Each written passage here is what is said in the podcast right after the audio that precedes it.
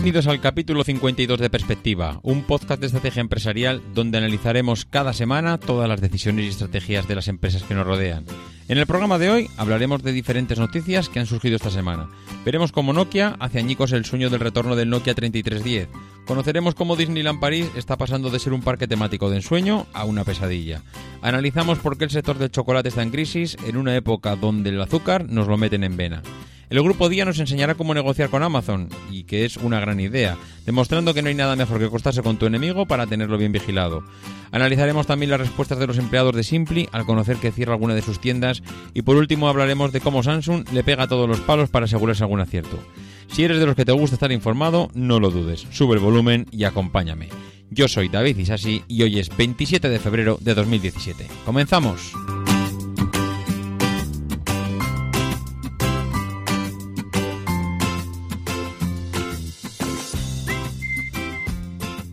Pues muy buenas a todos. Otra semanita más aquí reunidos para comentar las noticias de esta semana. Esta semana, como no podía ser de otra manera, marcada por las noticias del Mobile World Congress que está celebrándose en Barcelona.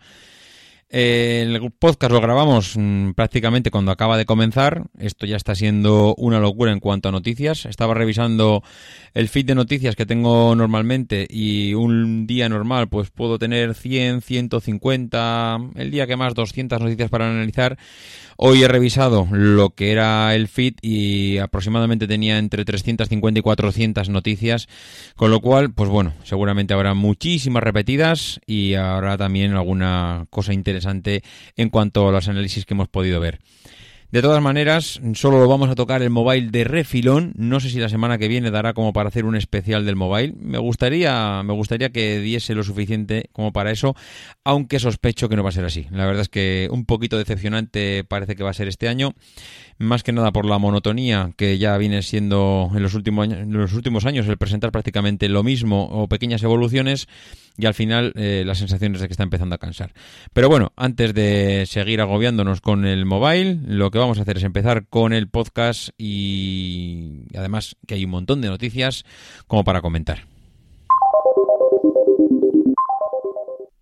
Y la primera de las noticias, como hemos dicho, pues eh, será del mobile. Ya hemos dicho que lo tocaremos un poquito de refilón y el refilón empieza por aquí. Y es que parece ser que nuestros amigos de Nokia, pues que dicen que, oye, que ya que Nintendo ha presentado su su Nintendo Mini durante estas, eh, durante estas fiestas navideñas y que encima parece que había sido todo un éxito y que les ha funcionado de maravilla, pues que ellos han dicho que van a repetir porque evidentemente algo que funciona, pues eh, lo que hay que hacer es copiarlo, ya lo hemos dicho muchísimas veces aquí. Pero han cometido algún error y es que las cosas hay que copiarlas, pero bien, porque si la copias mal, pues al final el resultado es lo que hay, una decepción enorme con el Nokia 3310. La verdad es que la, idea de Nokia de copiar eh, lo que ya había hecho Nintendo, que no digo que lo haya copiado porque seguramente ya venía trabajando en ello desde hace tiempo, y es eh, volver a sacar al mercado uno de los móviles que más éxito tuvo en aquella época, que es el Nokia 3310,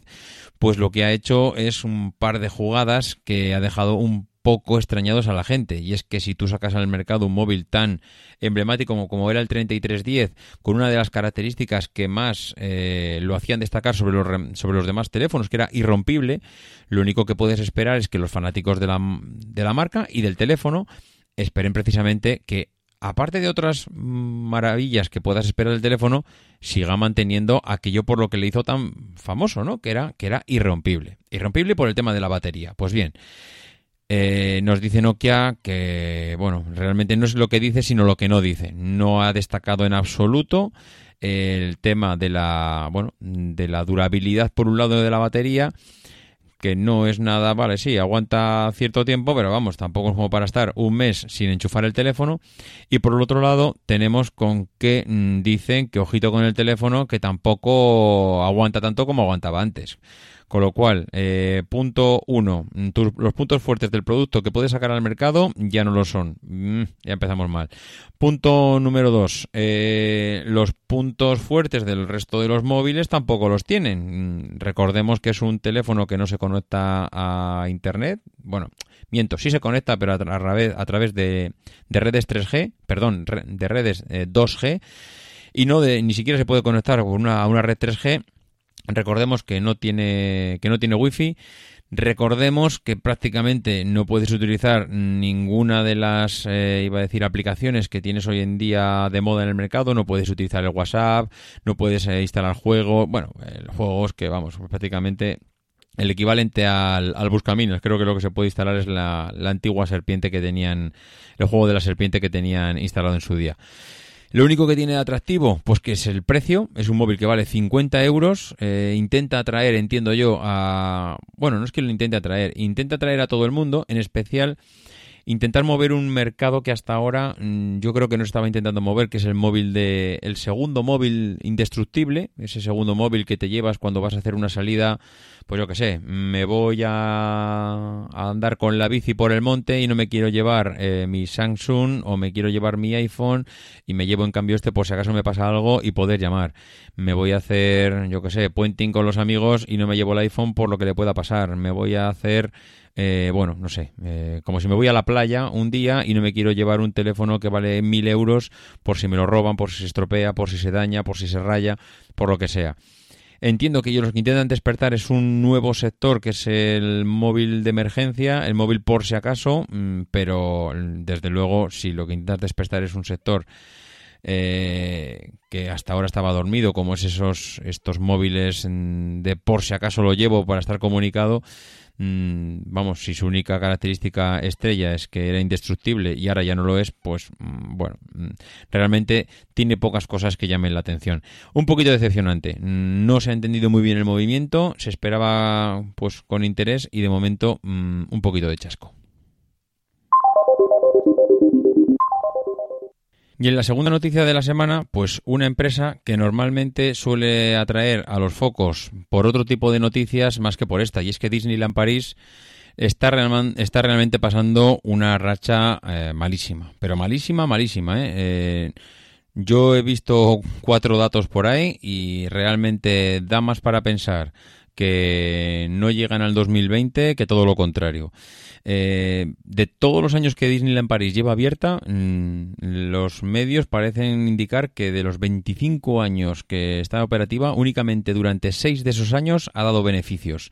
Y de esos últimos beneficios parece que ha pasado ya bastante tiempo y ha llovido lo suficiente.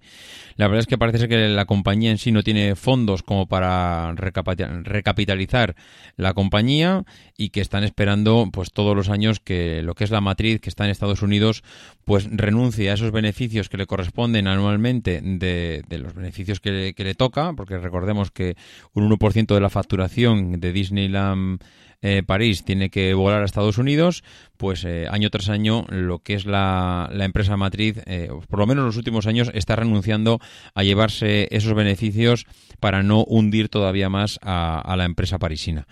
¿Qué le está pasando a Disneyland París? Pues le está pasando lo que le está pasando a ciertos parques de atracciones que tenemos en España. Y no quiero decir la Warner, pero lo digo porque es la realidad. Eh, en un parque de atracciones del año de los años 90 o de principios de los años 2000, si no inviertes continuamente en renovar las atracciones, pues lo que acaba pasando es que las atracciones se te quedan ciertamente desfasadas y el parque de atracciones pierde su interés, sobre todo para los visitantes que no lo que ya lo han visitado, perdón, es decir, si tú has visitado el parque y no te ponen algo nuevo, pues no tienes ningún aliciente para volver a visitarlo. Pero aparte de todo eso, parece ser que, bueno, que las estimaciones que hubo inicialmente en Disneyland París, pues sobre todo a niveles laborales, fueron bastante equivocadas. Esos análisis que hacían que bueno que calculaban los costes diarios de, mantener abierto el parque pues fueron bastante mal ejecutados y lo que hicieron es que bueno eh, el 13% de los ingresos eh, eran ya únicamente solo de, de los sueldos de los franceses que trabajaban allí y luego encima pues parece ser que, la empresa que luchó por en su día pues, pues, por ubicarse en Barcelona o en París, pues parece ser que los precios de las entradas son relativamente caros y encima el análisis también del tiempo que iban a estar allí los visitantes pues fue equivocado. Los primeros análisis decían que los visitantes iban a permanecer durante una semana en, en Disneyland París, con lo cual el consumo por, eh, por visitante en cuanto a bueno a bebidas, comidas, esa inversión que hace cada uno, ese gasto que hace cada uno en el parque iba a ser muchísimo más elevada. Claro, no es lo mismo que una persona esté durante tres días que durante una semana ha hecho que todos esos eh, todos esos cálculos se vinieran al traste, porque además, claro, eh, no es solo Disneyland París, es todo el negocio que está montado alrededor en cuanto a, bueno, a todos los hoteles y, bueno, pues toda la estructura que en cuanto a costes tiene, tiene alrededor todo lo que es el parque. Eh, ¿Por qué aguanta Disneyland, eh, perdón, Disneyland, Walt Disney, lo que es la compañía, un, parque de este tipo? Primero, porque hay una inversión hecha muy fuerte. Segundo, porque hasta ahora suponía un ingreso anual eh, de, muchos millones de euros eh, el tener el tener bueno un, parque abierto en Europa y eso al final pues suponía un, un flujo de caja a, a Walt Disney que, que bueno que últimamente no lo ha que no lo ha recibido y, bueno, y que los inversores al fin y al cabo por lo que quieren es, intentar darle la vuelta a la situación, una situación desde luego bastante complicada porque el coste de personal está ahí, el coste, bueno, el coste de la inversión realizada en infraestructuras está ahí y, y desde luego no parece que vaya a aumentarse porque no quieren gastarse un duro más del que pueden permitirse.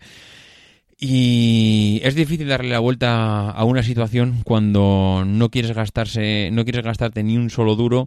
y el parque van pasando los años y, lo que va oliendo cada vez más es a una antiguaya más que a un parque de atracciones lúdico como, como, lo, hizo, como lo fue en su día referencia en toda Europa. Y una noticia que sorprende esta semana es el que el mundo del chocolate, el mundo del cacao, está en crisis. Y todos, la verdad, lo primero que se nos viene a la mente es cómo demonios puede estar un sector como este en crisis cuando es algo que nos meten continuamente por los ojos, es algo que está en todos, prácticamente todos los productos procesados eh, que tenemos en los supermercados, todo es de chocolate, todo es un sabor eh, dulce y en cambio bueno, de hecho vemos las, vemos las chocolaterías eh, que están a rebosar y en cambio es un sector que parece que está, que está pasando por problemas y empieza, está empezando a preocupar a los especialistas porque el sector del chocolate lleva eh, estancado durante cinco años, que le puede pasar lo mismo que el sector de la telefonía, que ha petado. Ha petado, ha llegado a los máximos que podía llegar y, ahora lo único que le queda es o mantenerse o bajar, porque cuando ya no puedes subir más, pues eh, lo que pasa es que, que llega la época del descenso. Y encima, eh, la época del descenso viene acompañada por la bajada del precio del chocolate. Estamos hablando que en el 2013 el precio del chocolate estaba, eh, bueno, pues alrededor de los 2.200 eh, dólares la tonelada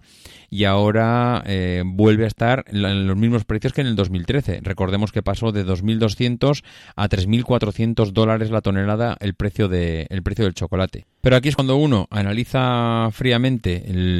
los motivos, claro, se da cuenta que evidentemente cada vez más eh, a los niños se les tiene muchísimo más vigilados de lo que se les tenía hace 5 o 10 años en cuanto a los hábitos de consumo. Cada vez más los adultos están adoptando una vida mucho más saludable, pues porque es, es eh, imposible mantener el consumo que teníamos hasta hace unos años y los hábitos que, bueno, los hábitos alimenticios que estábamos manteniendo los adultos eran prácticamente a base de, de dulces y, y, en los, bueno, y en las revisiones médicas que tenemos nos recuerdan continuamente que es imposible mantener el ritmo de vida que tenemos en cuanto al azúcar, ¿no? Eh, el mundo del sector del chocolate está luchando constantemente contra esto, porque al final ellos están metiendo cada vez más eh, el dulce en los productos y por otro lado cada vez se nos desaconseja más y más el, consumir productos con, altos contenidos calóricos y con y con, con la cantidad de, azúcar y chocolate que vienen que vienen ellos. Pero aquí hay eh, varios, varios aspectos que hay que comentar. Primero, las multinacionales como Nestlé se han dado cuenta de esto y, ya saben que tienen que empezar a invertir, tienen que empezar a diversificar en una parte de su negocio tan importante como es la de los productos eh, edulcorados y, están empezando a, darse cuenta que lo que está buscando el consumidor son eh, productos cada vez más naturales, cada vez menos eh, procesados y cada vez con menos eh, azúcar. Y es por ello que bueno que paralelamente a todos los productos que hasta ahora conocíamos en el mercado pues estamos viendo que cada vez las estanterías de los supermercados se llenan más y más de productos pues que bien, vienen con la etiqueta de light, vienen con la etiqueta de bajos en calorías, vienen con la etiqueta de menos grasa, es decir, al final el mundo de, del consumo saludable está despertando en los últimos años, mientras que por un lado se había incrementado la producción de, del cacao, porque si vemos la gráfica de, de, los países que, que, eran bueno productores de cacao y azúcar en el 2000 ah, pues prácticamente las, eh, las toneladas superaban los 2 millones de toneladas y ahora estamos cerca de los 3 millones y medio de toneladas. Es decir hay un aumento del, del bueno del producto en sí es decir hay más producto en el mercado. Si hay más producto en el mercado y cada vez hay menos demanda por otro lado, lo que está pasando es que tenemos muchos de los puertos que hay en el mundo eh, con unas stocks eh, espectaculares de, de, cacao y por eso precisamente está lo que comentábamos al principio. El precio del cacao está bajando, pero como la espuma. Y está bajando por precisamente eso, por el sobrestock que tenemos del producto, por la poca demanda que hay ahora mismo de él y, bueno, y porque las multinacionales cada vez mm, más evidentemente están empezando a fijarse en, en otro tipo de productos para, para sacar al mercado. ¿Qué es lo único que parece que se va a salvar de todo esto? Pues lo que único que parece que se va a salvar de la quema es, como en otros sectores, la parte premium. Al final el chocolate que consumimos tiene un bueno tiene un tanto por ciento de cacao que es mínimo con lo cual eh, se puede decir que es un chocolate es un bueno es un cacao o chocolate de muy baja calidad lo que los expertos dicen es que el único chocolate que se acabará salvando de la quema es aquel cuyo porcentaje de cacao sea elevado, ese chocolate puro que lo que hará es que bueno eh, se dedique o se enfoque a un sector premium que será el que se gaste dinero en ese chocolate puro de una altísima calidad. Y todos esos chocolates malísimos que apenas tienen un 5% de cacao son los que acaben cayendo precisamente por bueno los problemas en, la salud y por todo lo que deriva en, en términos de, de salubridad de problemas de salud como, estamos viendo. Otra noticia que no deja de ser menos sorprendente es eh, cómo Supermercados Día lejos de tomar la estrategia que están eh, bueno que están encaminando otras empresas hacia intentar alejarse de Amazon todo lo posible porque como Amazon es el demonio Amazon eh, va a traer la ruina a todo el comercio online esto va a ser imposible sobrevivir bueno pues nuestros amigos de día han dicho que cuanto más cerca de Amazon mejor al final, el acuerdo que tenían con ellos hace, bueno, hace cosa, creo que de un año que llegaron a un acuerdo para, para que Amazon los utilizara de partners para la distribución de, de la plataforma digital que tenían en Amazon Prime, pues eh, han hecho números, ha venido día, eh, ha hecho números cuando ha pasado un año y ha dicho que, oye, e, esto funciona, esto sí, eh, aquí hemos sacado una buena tajada y que el acuerdo que teníamos con Amazon después de todos estos meses, pues parece ser que va viento en popa tanto para unos como para otros. Eh, de hecho, el CEO de, Día ha dicho que, la, bueno, que el acuerdo es súper interesante, que está siendo primero bueno para el consumidor y que eh, ellos están empezando a plantearse no solo hacer cosas en Madrid, que es donde llegaron al acuerdo con Amazon, sino en otras ciudades próximamente. Al final, eh, el modelo que es rentable está clarísimo. Eh, ellos no han perdido dinero, sino que todo lo contrario, han ganado muchísimo dinero durante todo este tiempo y lo que van a hacer a partir de ahora es, eh, bueno, primero potenciar el acuerdo que tenía con ellos para empezar a expandirse a otras comunidades o a otras ciudades. Segundo, van a empezar a, aplicar eh, aplicaciones de pago online para que los bancos puedan empezar a bueno a instalarse en todos los supermercados. Ya sabéis además que ING, el, banco ING ya, bueno, a través de la aplicación Twipcash, los clientes del banco podían sacar dinero a través de, bueno, yendo a los cajeros donde se, donde se paga la compra eh, en todos los supermercados día y que, bueno, pues que, que, todas estas cosas que el resto de, del sector le, estaba, le estaban pareciendo una locura porque esto era el, el venir de las, de las siete plagas de Egipto, pues resulta que, oye, que cada vez más está demostrado que el que utiliza bien estas armas, pues le funciona y que esto de que viene el coco y que nos va a comer a todos, ni mucho menos. Que lo que hay que hacer es analizar bien los mercados, saber exactamente cuáles son las estrategias que hay que tomar y que si al final tocas bien las teclas, la música acaba saliendo. La música al final acaban siendo los euros en los bolsillos de esta gente pero lo que está claro es que arrinconarse como ha hecho Mercadona durante todo este tiempo, eh, en un rincón, pensar que este juego no va conmigo y que al final el sector online eh, no, no tiene bueno no tiene nada que ver conmigo, pues desde luego no es la solución. Vamos a ver, de momento Mercadona, mm, después de la decisión de, de poner a la hija de Juan Roch eh, al frente de la división online, no hemos visto grandes movimientos. me imagino que estarán desarrollando toda la estrategia para lanzar al mercado mm, durante este 2017 algo para contrarrestar todo el efecto Amazon y todo lo que está trayendo consigo. Mm, de momento, pues no hay noticias. Mm, vamos a esperar porque la verdad es que tengo cierta inquietud por saber lo que va a acabar haciendo Mercadona en el mundo online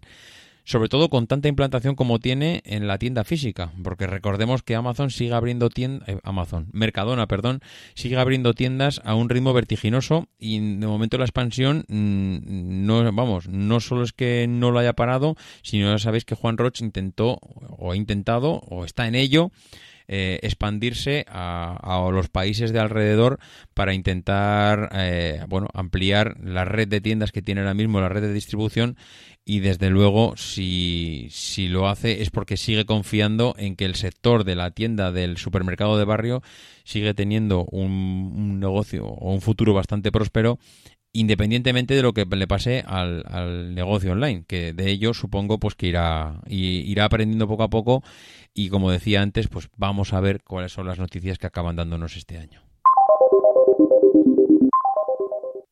toda la maraña de, decisiones y estrategias empresariales, ha habido una de las noticias que leía esta semana que realmente es que es sorprendente si es como lo dice el diario, porque entiendo que el diario no se inventa ni una de las de las comas que pone ahí, porque realmente, bueno, se, supone que es una transcripción de, los del manifiesto que han hecho el comité de empresa de, de, Simpli, ¿no? Los supermercados Simpli, ya sabéis que es una filial de Auchan, de Alcampo, eh, bueno, está preparando un cierre de alguna de las tiendas y pues va a haber despidos en, a lo largo de, bueno, a lo largo de los próximos eh, semanas o meses, pues evidentemente, pues derivados de esta decisión de cierre de tiendas. Pero claro, el comité de empresa emite un comunicado diciendo algunas cosas que realmente realmente, eh, a ver, yo, yo, yo, es que no les veo sentido. No sé eh, aquí si alguien del comité ha pensado lo que han escrito o esto simplemente es una, una pataleta que entiendo que a la gente le fastidie que su puesto de trabajo se vaya a la calle, pero si realmente el argumento o lo que quieres argumentar para evitar este despido es esto, pues hombre, el recorrido que tiene es, es bajísimo. Os leo lo que dice el, el comunicado. Eh, esto lo dice el propio comité de empresa argumentan la bajada de ventas para destruir algunos puestos de trabajo que no les interesan. Vamos a ver. ¿Alguien en su sano juicio cree que una empresa está deseando perder dinero para argumentar una para destruir puestos? Mm, es que esto no tiene ni pies ni cabeza. O sea, lo primero que quiere una empresa es ganar dinero y cuanto más empleados necesite para cubrir esa demanda del mercado, muchísimo mejor. Yo prefiero tener 50 empleados a tener 10, porque significa que esto es evidentemente porque lo has estudiado eficientemente dentro de tu empresa y se supone que esos 50 empleados es porque la demanda que tienes de tu producto es altísima y necesitas 50 mejor que 10. Eso es de cajón. Entonces, que digan que la empresa argumenta la bajada en ventas para destruir algunos puestos de trabajo que no les interesan, hombre, mm, no sé, si hay una bajada en ventas, eh, esos son números palpables. Y si está la bajada en ventas ahí, evidentemente habrá algunos puestos que ellos habrán entendido que no les interesan. Evidentemente, es que es, vamos, de cajón. Segundo argumento, la empresa no nos da ninguna opción para mantener los puestos y condiciones de trabajo actuales. Mm, cuando una tienda no tiene los resultados que desean, cierran la tienda y despiden. Em, mm, bueno, ¿y? Es que, es que no lo entiendo. la empresa no nos da ninguna opción para mantener los puestos y condiciones de trabajo actuales. Es como si la empresa estuviese la obligación, eh, por ley, de, de, mantener los puestos de trabajo si, si la tienda no vende. Mm, a no ser que el trabajador haya firmado un documento que así lo exprese, con lo cual eh, seguramente sería un incumplimiento de contrato y seguramente se podría indemnizar, pero una vez que tú indemnizas al trabajador, entiendo que qué obligación tienes de mantener esos puestos de trabajo actuales. Mm, si el resultado de la empresa no es el que es, mm, pues lo normal es que lo, vamos, que a mí también me dolería, pero es que, ¿qué vas a hacer? Es que no veo otra opción. Por último, el nuevo modelo que proponen para algunas tiendas no tienen en cuenta los hábitos y cultura de los consumidores. Mm, a ver, ¿alguien en su sano juicio cree que los modelos de negocio que propone un supermercado no tienen en cuenta los hábitos de los consumidores? Es que nos explica cómo un comité de empresa puede decir estas cosas y que realmente alguien allí no haya dicho, oye, pero esto, mm, si lo leemos así tres o cuatro veces, a nadie le llama la atención. ¿Alguien cree que con estos argumentos podemos ir muy lejos reclamando eh, algo eh, a la hora del cierre de las tiendas? No sé, me ha chocado soberanamente. Yo desde luego siempre digo que hay que estar del lado de los trabajadores, pero mm, entiendo también que en algunos momentos cuando se escriben estas cosas hay que pensar un poco lo que se está escribiendo y esgrimir unos argumentos que cuando menos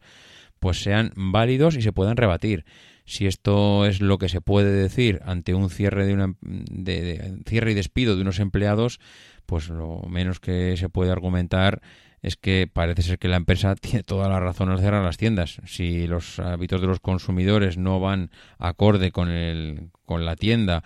o, o, las ventas no son las que son, lo normal es que el empresario se plantee el cierre de la tienda para buscar otras opciones. Y para terminar la noticia de la semana, pues nos encontramos con nuestros amigos de Samsung que eh, acaban de presentarse en el Mobile World Congress con unos productos que realmente es la pura imagen del que quiere acertar en algo, pero no sabe cómo. Eh, bueno, no sabe cómo, sí sabe cómo, y es viendo lo que están haciendo los demás. Nos acaba de presentar en el Mobile World Congress dos opciones. Una llamada el Galaxy Book, que al final acaba siendo la estrategia que tiene eh, Microsoft con el Surface, es decir, todos sabemos que Microsoft está utilizando su Windows para meterlo en formato Surface en bueno, en los sustitutos de lo que van a ser los portátiles del futuro, mientras que Apple lo que está optando es por un sistema operativo más móvil con el iOS eh, eh, metido dentro de una tablet, dentro del iPad Pro. Bueno, pues aquí nuestros amigos de Samsung han dicho, oye, mira, pues como no tengo claro al final por dónde va esto, ni tengo una, idea mucho más innovadora, pues ¿qué os parece si presentamos las dos cosas? Y eso es lo que han hecho. Han dicho, presentamos el Galaxy Book, que es lo que Microsoft tiene ahora mismo en el mercado, y presentamos el Galaxy Tab S3, que es el iPad Pro. Eh, así es difícil equivocarse, evidentemente. Eh, si al final coges y desarrollas todas las, todas las opciones que tiene tu competencia, es seguro que vas a acertar. Ahora, también es seguro que vas a ir por detrás de los demás, lo cual hasta ahora a ellos parece ser que eso no les importa, eh, parece que son pues eh, una empresa que tienen claro que aparte de todos los problemas que están teniendo su CEO no tiene ningún inconveniente en llevar el San Benito de empresa que va mm, en principio un punto por detrás de los demás y en este caso lo han demostrado pues claramente. En vez de presentar un producto algo más rompedor algo más innovador que no sabemos si lo presentarán con el teléfono que, que puede ser uno de los motivos por el cual no lo hayan presentado aquí en el mobile y hayan esperado hacerlo un poquito más adelante pues para que no comparta protagonismo con el resto de los productos. Pero desde luego, a nivel de la parte móvil, mm, iba a decir portátil en cuanto a sistema operativo eh, de, portátil de escritorio, pues mm, aquí no, no, han, bueno, no han presentado nada reseñable, sino que únicamente se han dedicado a ver qué es lo que están haciendo los demás y presentar una Surface, perdón, una Surface, si es que se me van al final las palabras, un Galaxy un Galaxy Book, que es el equivalente a la Surface, que incluso va con Windows 10, y un Galaxy Tab 3, que es el equivalente al iPad Pro. Nada nuevo bajo el sol, mm, Samsung haciendo lo que acostumbra, que es fijarse en los demás para desarrollar productos. Y hasta aquí hemos llegado esta semana. Mm, la verdad es que ha sido una semana muy de pequeñas noticias, muy de cosas eh, que bueno me han llamado la atención, nada eh, destacable, pero sí que me, bueno, me apetecía hablar de todas estas. Como siempre te digo todas las semanas, pues agradecer a todos los que os habéis molestado en hacer las, las reseñas eh, en iTunes. La verdad es que es increíble el número de reseñas que llevamos y, de verdad que es, eh, es alucinante ver cómo hacéis semana tras semana todas las reseñas. Esta semana agradecer a Nan0507 nuevamente la reseña que ha hecho, agradecer a Alberto G también, eh, bueno, el estupendo eh, mensaje que nos dejó en, en iTunes y a F-Rojo48, pues que también nos dejó un mensaje que realmente pues da bastante ánimo y ganas de, seguir eh, haciendo el podcast. Y poco más. Eh, los que deseéis poneros en contacto conmigo ya sabéis cuáles son los medios. por correo electrónico a davidisasi.mac.com, por Twitter arroba maxatiné y en el grupo de Telegram que, como ya decía la semana pasada, estamos a puntito y rozando ya el larguero de llegar a los 200 integrantes en el canal. Así que poco más, como digo todas las semanas, no dejéis de intentar ser uno de esos locos que hacen lo imposible por cambiar el mundo.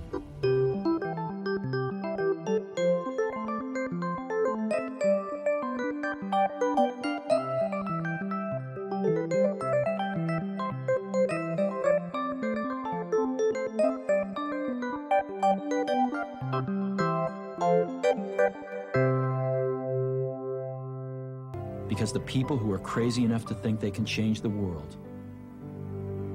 are the ones who do.